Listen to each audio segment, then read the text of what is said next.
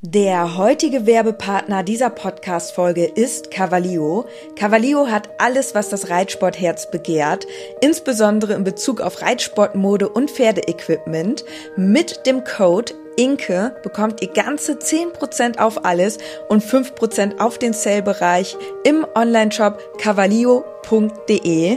Unser Code INKE ist so lange gültig, wie du dieses Intro hörst. Und jetzt wünsche ich dir ganz viel Spaß mit der Podcast-Folge.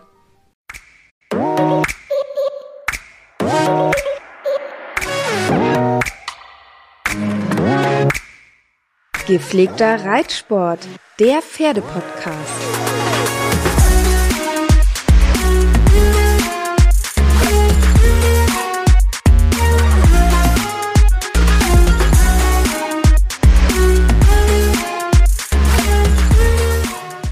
Hallo und herzlich willkommen zu einer neuen Podcast-Folge. Mein Name ist Dennis Uvelius. Inke ist natürlich auch wieder am Start. Hallo Inke. Hallo.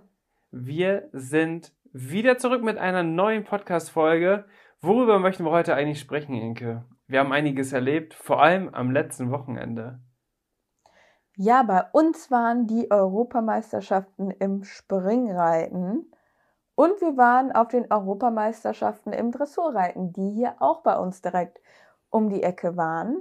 Und zudem waren wir natürlich auch selbst wieder unterwegs. Da wollen wir auch drüber berichten. Ganz genau. Das war ein absolutes Top-Event direkt bei uns vor der Tür sozusagen. Die Europameisterschaften der Springreiter. Ihr habt es mit Sicherheit alle auch miterlebt oder mitverfolgt. Die deutsche Mannschaft konnte ja die Silbermedaille gewinnen und André Thieme hat sogar Einzelgold gewonnen mit DSP Chakaria. Und mit der Stute, ganz witzig, habe ich sogar für Riesenberg International noch direkt am Anfang, am ersten Turniertag sozusagen, eine Story aufgenommen und die mit Leckerlis geführt hat. Jetzt könnt ihr überlegen, was war mein Beitrag dazu, dass die beiden Europameister geworden sind. Nein, Spaß beiseite, aber schon witzig, dass wir ausgerechnet das Pferd ausgesucht haben, was am Ende dann ja, Europameister geworden ist oder Europameisterin. Jetzt in dem Fall war es ja eine Stute mit André Thieme. Richtig, richtig cool. Inke, wie hast du das erlebt? Also ich war wirklich die ganze Zeit da vor Ort und habe mitgeholfen. Ich habe einfach in eineinhalb Wochen 110 Arbeitsstunden gemacht. Richtig krass. Ich konnte abends meine Füße auch nicht mehr spüren, muss ich ganz ehrlich sagen aber habe dadurch auch wirklich alles miterlebt. Wie war es bei dir? Weil du hast es ja aus Zuschauerperspektive gesehen. Also es war ein großes Highlight für mich, wirklich die Europameisterschaft vor der eigenen Haustür zu erleben. Also es war ja wirklich so, ich war am Stall, habe die Pferde eben reingeholt und gefüttert und konnte rüberlaufen zum Veranstaltungsgelände und mir ähm, ja die Wertungsprüfungen angucken und es war schon echt was ganz Besonderes, was ich sicherlich dann auch so schnell nicht mehr vergessen werde.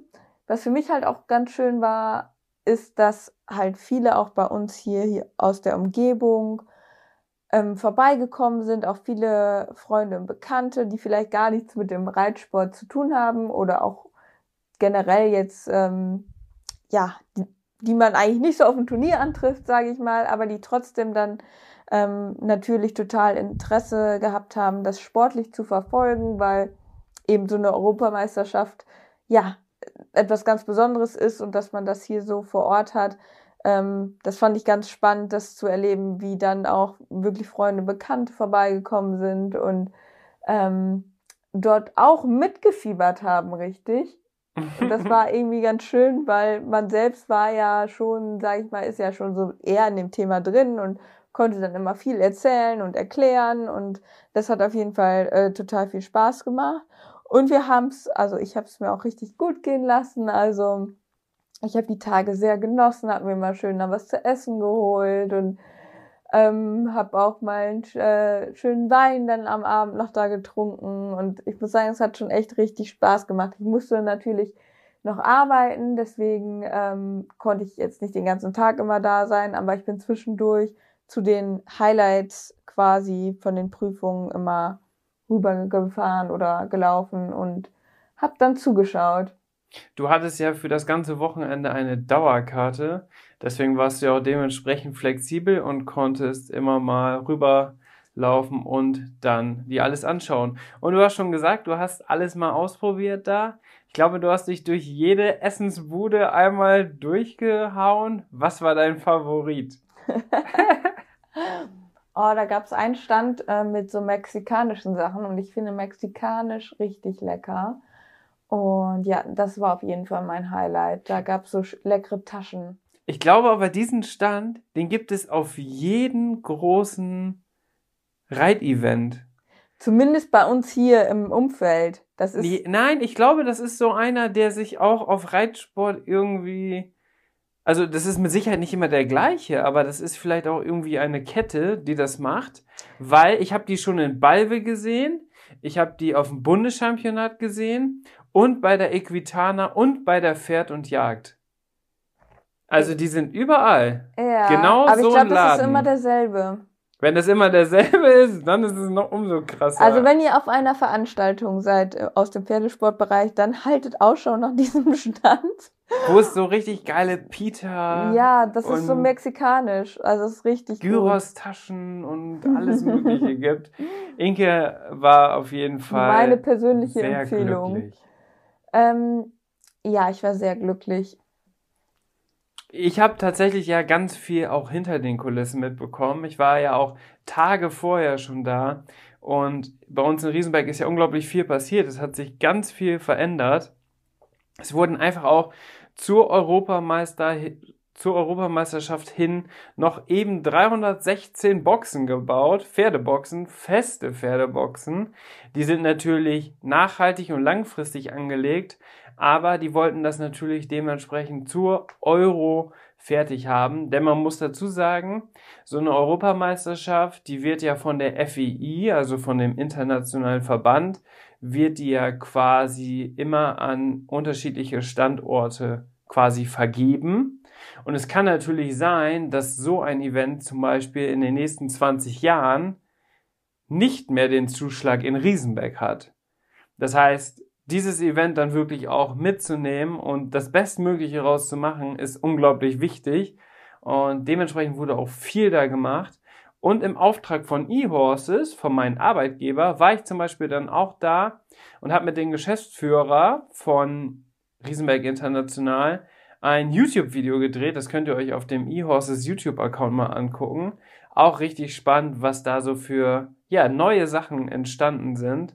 Und wir haben das ja sowieso im Laufe des letzten Jahres immer alles miterlebt, ne, was da so passiert ist. Mhm. Und das ist wirklich unglaublich, äh, was, in, was in so kurzer Zeit entstehen kann und wo sich auch so ein bisschen, und das ist vielleicht dann auch ein kritisches Thema, wo man vielleicht sogar eine eigene Podcast-Folge drüber machen kann, was wir auch häufig schon mal angesprochen haben, ähm, wo sich der Reitsport hinentwickelt. Ne? Also wie modernisiert wird er, wie groß werden diese Veranstaltungsfirmen und Veranstaltungsorte, wo diese regelmäßigen Turniere sind. Und gleichzeitig, was bedeutet das zum Beispiel für alle Amateurreiter, wie wir es ja sind? Und mhm. was bedeutet es zum Beispiel für alle Vereine, die jedes Jahr Vereinsturniere machen und so weiter? Ne? Weil das sind natürlich am Ende, wenn da vielleicht dann auch Amateurprüfungen ausgeschrieben sind, wiederum Konkurrenzveranstaltungen zu den Turnieren, die vielleicht irgendwo im Nachbarort, im Verein sonst im Herbst, Winter ausgetragen werden, als Hallenturnier oder so, ne? Das äh, hat mit Sicherheit auch große Auswirkungen tatsächlich. Naja, und eine Woche später, Inke, da kam deine Disziplin dann zum Tragen, denn wir waren noch einen Tag tatsächlich in Hagen auf dem Hof Kasselmann. Und da hat Inke Jetzt, das hört sich an, als ob Inke eigentlich nur zu Events fährt, um es sich richtig gut gehen zu lassen. Denn wir hatten auch von eHorses, äh, vielen Dank an dieser Stelle, hatten wir tatsächlich auch VIP-Karten für, ähm, für Hagen. Und Inke, du erzählst jetzt, wie da der Tag ablief und mit welcher Idee wir eigentlich da ursprünglich hingefahren sind. Also wir dachten eigentlich, wir kriegen einfach so einfache Tagesplanierkarten, dass man halt dort rumlaufen kann und sich ähm, auf Stehplätzen halt positionieren kann, um zuzugucken. Aber es kam anders. Und zwar haben wir überraschenderweise, wir wussten das gar nicht, VIP-Tickets bekommen. Wie gesagt, von eHorses. Mega cool. Auch nochmal von meiner Seite Dankeschön. Und ja, durften dann natürlich in die VIP-Lounge beziehungsweise in den VIP-Bereich. Und da war es natürlich ein bisschen anders. Da hatten wir dann einen schönen Tisch, wo wir uns hinsetzen durften, mit einem perfekten Blick aufs Dressurviereck und ähm, ein riesengroßes Buffet mit äh, super tollen Essen, was sicherlich auch irgendwie ein Sternenniveau hatte. Und ähm, ja, ich hatte da gar nicht mit gerechnet. Ich habe mich dann so gefreut und habe mich dann einmal quer durchs äh, Buffet gegessen. Ich bin immer wieder aufgestanden und habe mir was Neues geholt.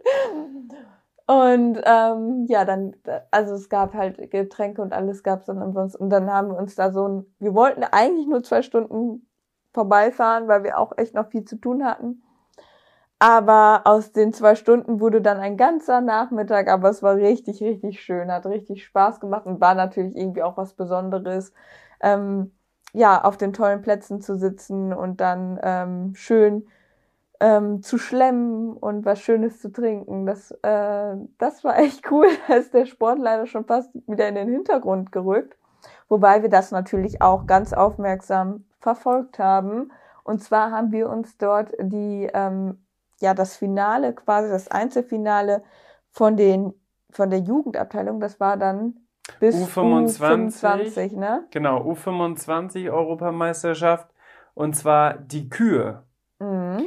Die haben wir uns angeschaut. Ähm, das Einzel im Grand Prix war, glaube ich, ein Tag vorher. Und wir hatten dann noch das Glück, die Kür zu sehen. Und was für uns vielleicht ganz interessant immer ist und wo wir auch viel mitnehmen, ist auf dem Abreiteplatz zu gucken.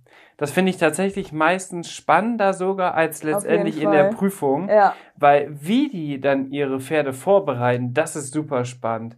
Und Raphael Netz zum Beispiel, das ist ja der Bereiter von Jessica von Bredo Werndl und von Benjamin Werndl. Und wir standen quasi direkt neben Benny ne? Mhm. und äh, dem Bundestrainer, glaube ich, der U25 Dressurreiter, der ihn dann quasi da noch die letzten Anweisungen und so weiter gegeben hat, auf dem Abreiteplatz. Und das ist schon echt spannend, wie die dann die Pferde vorbereiten für, ja, so eine krasse Prüfung, weil das ist ja für so einen U25-Reiter das Bestmögliche, was ja. überhaupt geht. Also viel mehr geht ja einfach gar nicht. Na, das ist ja, wenn jetzt noch Weltmeisterschaft und Olympia noch dazu kommt, okay, aber als U25-Reiter bei den Europameisterschaften ist ja schon überragend. Und ganz besonders war es ja beim Hof Kasselmann dieses Jahr, auch glaube ich aufgrund von der Corona-Situation, dass die Senioren, also Jessica von Bredow-Wernde, Isabel Wert und Co., dass die zeitgleich die Europameisterschaften hatten auf demselben Standort wie die U25-Reiter. Und das ist natürlich dann für die Reiter auch nochmal ganz besonders, wenn die quasi direkt neben den Topstars aus der Welt quasi oder aus Europa in dem Fall ja. ähm, mitreiten dürfen, ne? Oder quasi parallel reiten dürfen. Und ja, wir haben uns das ganz intensiv angeschaut. Also das war ne? super spannend, ähm, sich ja das Abreiten anzugucken und auch sich die Reiter anzuschauen. Ich habe immer nur gedacht, boah, das ist so krass. Was geht denen jetzt gerade durch den Kopf? Die waren natürlich super fokussiert. Aber was muss es für ein Gefühl sein, die ja dann auch wirklich teilweise zum ersten Mal vielleicht Europameisterschaften reiten, jetzt gleich zu wissen, okay, ich reite jetzt gleich die Kühe im Einzelfinale der Europameisterschaft was muss das für ein heftiges Gefühl sein? Ja, ja. Also einfach nur Wahnsinn und natürlich waren die super fokussiert, total konzentriert und es war sehr, sehr spannend, sich das anzusehen und wie mit welchen feinen Hilfen die natürlich dann auch arbeiten. Also auch natürlich für mich immer auch super inspirierend, sich das anzusehen, ne? Wenn man denkt so, wow, so, so muss es halt aussehen. Das ist, ja, also das ähm, hat mich auf jeden Fall wahnsinnig inspiriert und einfach auch sehr beeindruckend. Ja, aber Abreiteplatz ist definitiv spannender als die Prüfung selbst. Ja, in der Dressur noch mehr als im Springen. Finde ich, im Springen ist es auch schon spannend, aber gut, da machen sie halt die Sprünge, ne? Mhm. Mal bauen sie höher, mal niedriger, aber in der Dressur ist natürlich echt spannend, wie fangen die erstmal an zu traben. Ne? Traben die wirklich so vorwärts, abwärts, erstmal zehn Minuten oder bauen die da schon direkt so einfache Lektionen mit ein oder wie schnell beginnen die zum Beispiel mit der Galoppphase, mit der Lösungsphase im Galopp und sowas. Das ist ja echt schon super spannend und auch wie lange die ungefähr abreiten, ist ja auch von Pferd zu Pferd unterschiedlich. Aber mit was für einem Fokus die das machen, da finde ich, sieht man immer dann den Unterschied zu Amateuren und Profien. Profien? Profis. Profis. Ähm, Profien. Ähm, weil, da sprechen wir jetzt aus ganz kurzer Vergangenheit. Gestern ist Inke nämlich noch eine M-Dressur gegangen und da sind auch einige Profis gestartet. Und da habe ich das auch mal dann beobachtet, wie das auf dem Abreiteplatz abgeht. Und dort erkennt man beim Abreiten eigentlich schon den Profi und den Amateur. Also den Unterschied. Mhm. Inwieweit die abreiten, inwieweit die sich darauf fokussieren, wie konsequent die das machen. Das ist, glaube ich, dann am Ende auch dieser Unterschied, den man benötigt, äh, wenn man diesen Sprung schaffen will vom Amateur zum Profi oder halt im Profi-Business eingehen möchte oder halt als sehr, sehr guter Amateur im Profibereich mitzureiten. Ja. Und genau das muss man sich abschauen. Und das haben wir gestern auch wieder gemacht. Mhm. Ja, also ich, das ist auch für mich so genau der Unterschied, wo ich dann auch oft denke, ah, oh, ich bin jetzt noch viel zu hektisch, viel zu ungeplant und halt zu unfokussiert. Und da merke ich selbst dann auch immer noch so, das ist genau dieser Punkt, an dem ich halt wahnsinnig arbeiten muss, dass ich halt vielleicht auch irgendwann mal schaffe, das so super fokussiert hinzukriegen. Und ähm, ja, da versuche ich mir das auch wirklich immer von den Reitern abzugucken und wirklich zu schauen, wie machen die das so. Und das versuche ich mir wirklich so zu verinnerlichen und hoffe, dass ich das vielleicht auch irgendwann mal so umsetzen kann. Aber es ist natürlich nicht einfach. Und die haben schon auch ihre Routine da drin, das merkt man auch. Ja, daran merkt man natürlich auch, dass die wahrscheinlich in ihrem Leben tausend mehr Turniere geritten sind, wenn nicht sogar tausendfach ja. mehr. Ja. Ähm, wo man natürlich dann nicht unbedingt mitreden kann. Aber diese Routinen, die haben die dann drin. Aber es sollte schon unser Ziel sein, dass wir selbst auch noch mehr diese Routine entwickeln. Also das nehme ich auf jeden Fall für mich mit. Also ich denke, so den Erfahrungsschatz, den jetzt ein Profi hat, das kann ich jetzt als Amateur niemals aufholen. Aber Nein, das nicht, aber diese professionelle Art und Weise des zum Beispiel Vorbereitens. Genau. Weil ich glaube, die machen keine Kompromisse, wenn es darum geht, wie lange reite ich jetzt heute ab. Und wir haben zum Beispiel, lag auch daran, weil zum Beispiel jetzt gestern ist Inke eine L- und eine M-Dressur gegangen. Und in der L-Dressur sind drei Reiter leider nicht gekommen, beziehungsweise haben sich nicht ab äh, oder streichen lassen. Und dadurch hat sich das alles dann schnell nach vorne gezogen, dass Inke doch früher dran war als gedacht in der L. Was dann aber wiederum blöd war, weil du zehn Minuten kürzer abreiten konntest als ursprünglich geplant. Mhm. Wie könnte man das jetzt nochmal professionalisieren, indem ich zum Beispiel dann als TT schon mal schaue, wer von den Kopfnummern ist alles da. Um dann zu sehen, ey, warte mal, da fehlt ja eine Kopfnummer, der ist aber eigentlich noch vor dir dran. Ja. Inke, geh mal davon aus, dass es fünf Minuten weniger sind zum Abreiten. Oder es fehlen zwei, geh mal davon aus, dass es zehn Minuten weniger sind. Gut, an der Stelle muss ich aber auch sagen, sowas kommt schon mal in der Elf vor, dass da sich irgendwer nicht streichen lässt, aber in der M-Dressur, da sind eigentlich alle schon so professioneller eingestellt, dass die wissen, dass das echt scheiße ist, wenn man sich dann nicht streichen lässt. Das stimmt auch wieder. Äh, ja. Dass die anderen Reiter dann echt ähm, in Schwitzen kommen können, wenn die plötzlich zwei, drei Pferde früher reinreiten müssen. Ja, in der L-Dressur waren ursprünglich mal 18, die, also die in der Starterliste waren. Dann waren es vor Beginn der Prüfung nur noch 15 und letztendlich gestartet sind nur 12. Was natürlich dann schon echt ärgerlich für die zwölf Reiter ist, die dann gestartet sind, wenn sich da dann nochmal alles verschiebt. In der M-Dressur hatten 13 abgehakt und auch 13 sind gestartet. Da ist vielleicht dann auch direkt der Unterschied zu sehen. Ja. Und von diesen 13 waren ja auch 5, 6, 7 dabei, die das mehr oder weniger beruflich machen. Und da, das meine ich mit, da konnte man richtig sehen, okay, wer das hier auch schon jahrelang auf dem Niveau macht, und wer vielleicht mal ja. ein Pferd hat und da als Amateur so ein bisschen mitreitet. Ja. Ja, das ist auf jeden Fall eine spannende Beobachtung. Also, ich glaube, wir hätten in dieser Situation mit der L-Dressur hätte man sich, glaube ich, ehrlich gesagt nicht besser vorbereiten können, weil es einfach scheiße, wenn man sich nicht streichen lässt dann in dem Sinne. Ja. Dann hat, haben die anderen Reiter halt einfach dieses ja, Handicap, dass man dann auf einmal plötzlich eher dran ist. Ne? Ja, am Ende. Da muss man so. dann halt in dem Moment ruhig bleiben. Und das war nämlich der Punkt. So, dann hätte man eigentlich ruhig bleiben müssen und sagen müssen, komm, ich mache jetzt irgendwie das Beste hier raus. Aber ich hatte direkt wieder so einen Moment, dass ich total unruhig geworden bin. Dann passten die Bügel noch nicht. Dann wurde ich total hektisch. Dann bin ich sogar noch drei, vier Mal aus dem Bügel rausgerutscht, weil ich einfach so, oh Gott, ich bin gleich schon dran und ich habe hab nur noch zwei Pferde. Ich habe noch nicht mal nachgegurtet oder angefangen zu galoppieren. Und so, so, weißt du, dann statt dann einfach mal cool zu bleiben, straight einfach durchzuziehen, nein, direkt in diese Hektik zu verfallen. Und das ist halt genau dieser Punkt, ne? Dann wirklich cool zu reagieren, obwohl man vielleicht jetzt ein Handicap in der Zeit hat.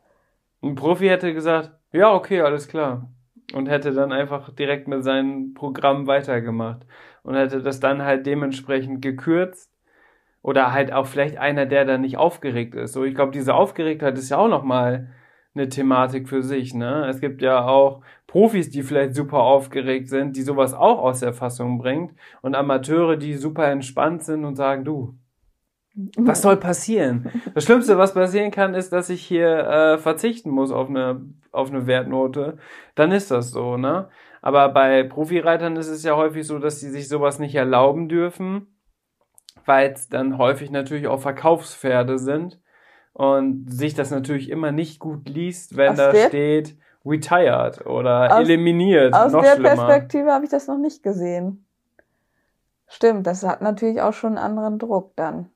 Hat einen anderen Druck, aber dementsprechend, weil die das halt so lange schon machen, gehen die natürlich dementsprechend auch entspannt darauf ein. Und was ich glaube ich auch ganz sicher in der Dressur so, oder was ganz sicher in der Dressur so ist, die fahren auch mit den Pferden nicht los, wenn sie wissen, dass es vielleicht nicht gut werden wird.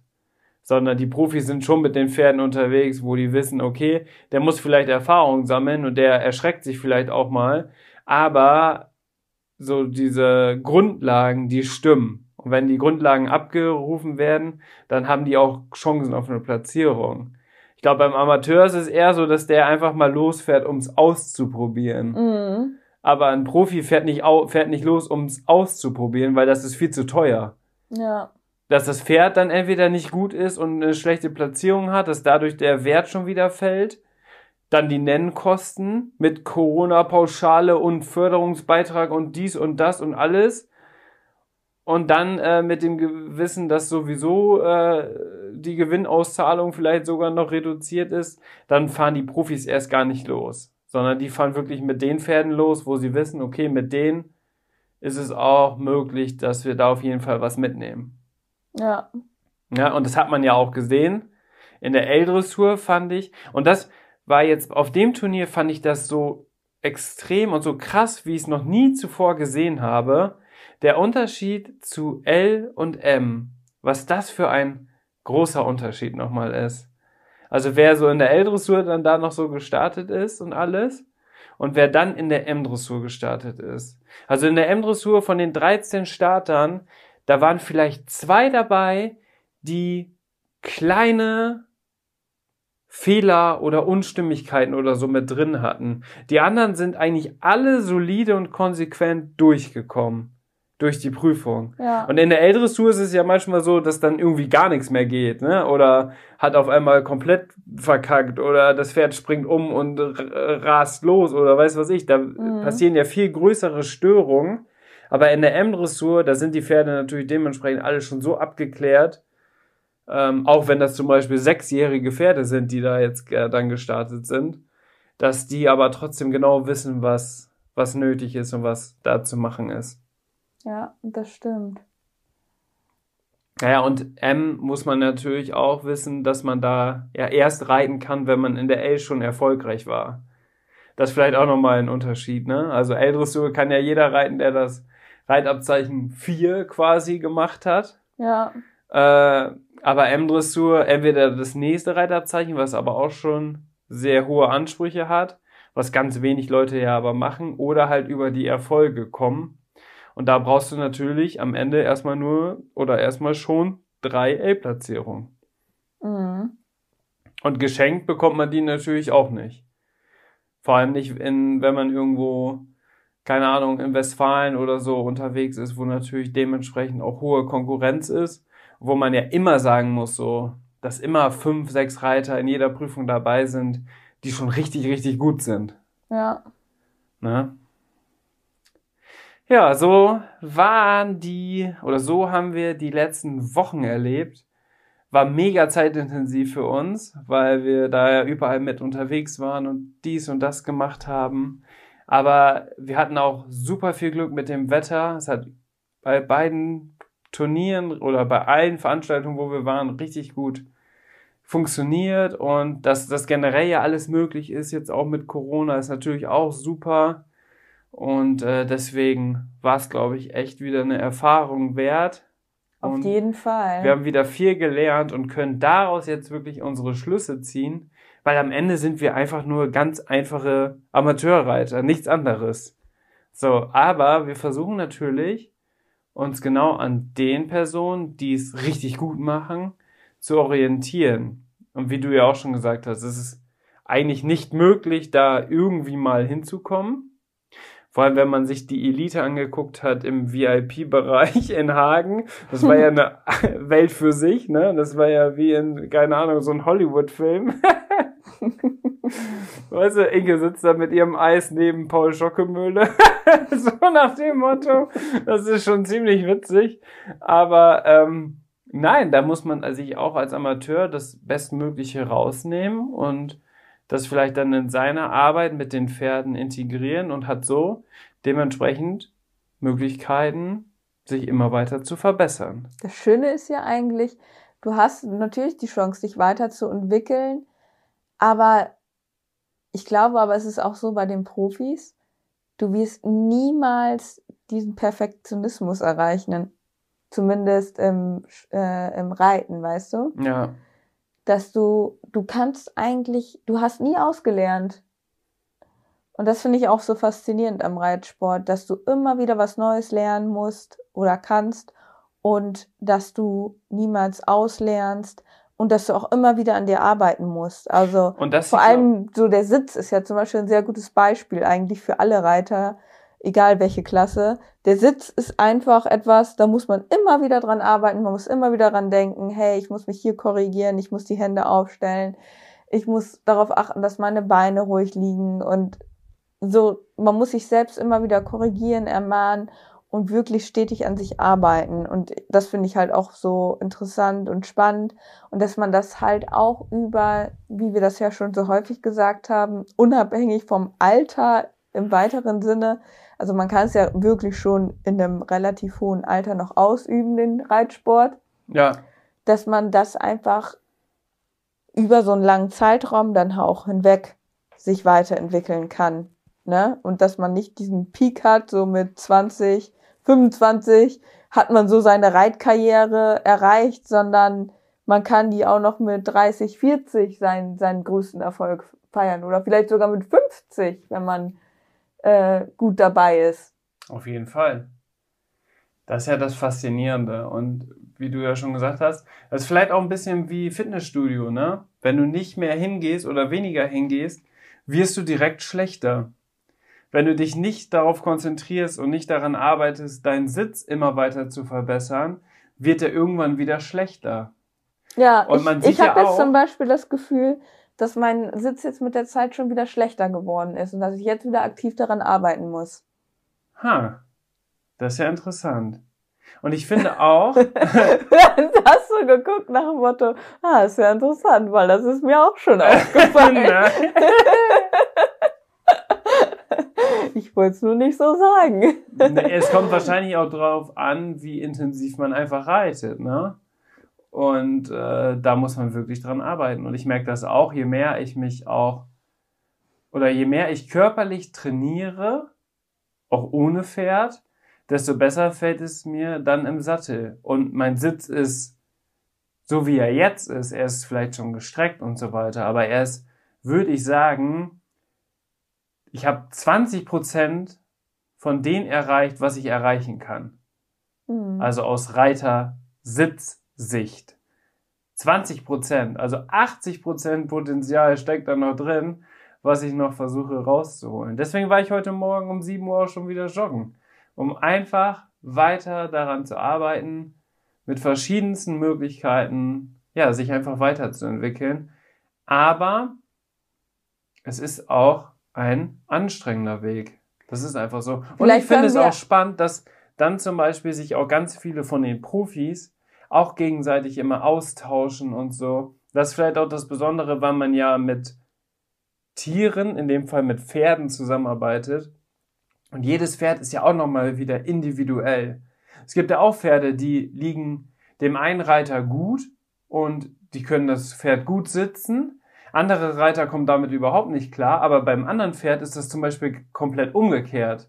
Das mhm. bedeutet gar nicht, dass der eine Reiter jetzt einen besseren Grundsitz hat als der andere, sondern das ist auch so wieder Erfahrung und das Pferd hängt natürlich auch nochmal zu 50 Prozent mit in dieser Kalkulation drin, ob es am Ende gut ist oder nicht gut ist. Es gibt Pferde, die lassen einen gut sitzen, es gibt Pferde, die lassen einen nicht gut sitzen. Es gibt welche mit viel Schwung, mit wenig Schwung. Aber es gibt Reiter, die finden viel Schwung gut. Es gibt Reiter, die finden wenig Schwung gut. So, ne? Und ja. Da muss man das Bestmögliche rausholen. Aber wenn du als Reiter natürlich auf den unterschiedlichsten Pferden immer gut klarkommst, dann kann man natürlich schon sagen, dein Reitsitz ist schon sehr gut, sehr ausbalanciert und du bist auf dem richtigen Weg. Ich würde sagen, das war doch jetzt ein ganz gutes Abschlusswort für diese Podcast-Folge. Falls ihr euch fragt, warum Inke ein bisschen anders redet als sonst, Möchtest du, möchtest du darüber was sagen? Ja, also bevor wir jetzt Beschwerden bekommen, dass ich etwas undeutlich gesprochen habe, ihr müsst mich bitte entschuldigen, denn ich trage aktuell eine Zahnschiene. Und ja, das hört man durchaus mal beim Sprechen, dass ich nicht mehr ganz so deutlich spreche. Ich versuche mich wirklich zu bemühen, aber seid mir bitte nicht böse, wenn ich es manchmal nicht geschafft habe, mich ganz super gut auszudrücken, ja, oder mich darauf zu konzentrieren. Denn ich trage eine Zahnschiene und die werde ich auch noch ein bisschen länger tragen. Ich hoffe, ihr hört den Podcast aber trotzdem weiterhin. Ähm, denn irgendwann wird sie auch wieder raus sein. und dann hört ihr Inke wieder ganz klar und deutlich. Okay, ich würde sagen, wir hören uns in der nächsten Podcast-Folge. Bis dahin. Ciao, ciao. ciao. Und wenn ihr noch Ideen habt, welche Themen wir unbedingt hier im Podcast besprechen wollen, dann, dann schreibt doch gerne in die Apple Podcast Bewertung euren Themenvorschlag. Dort könnt ihr uns auch sehr, sehr gerne bewerten. Da würden wir uns mega drüber freuen.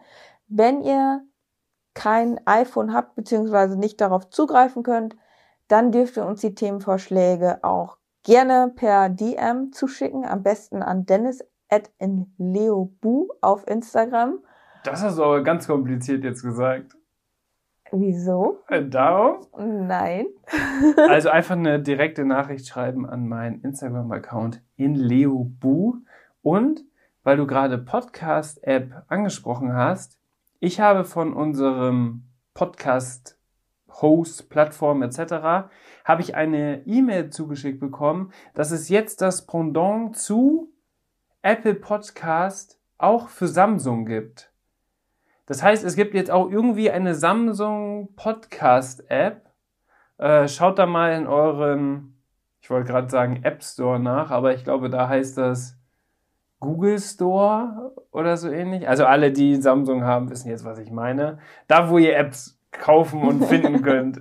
Und da gibt es jetzt auch eine sogenannte Podcast-App. Und mit der könnt ihr auch unseren Podcast hören.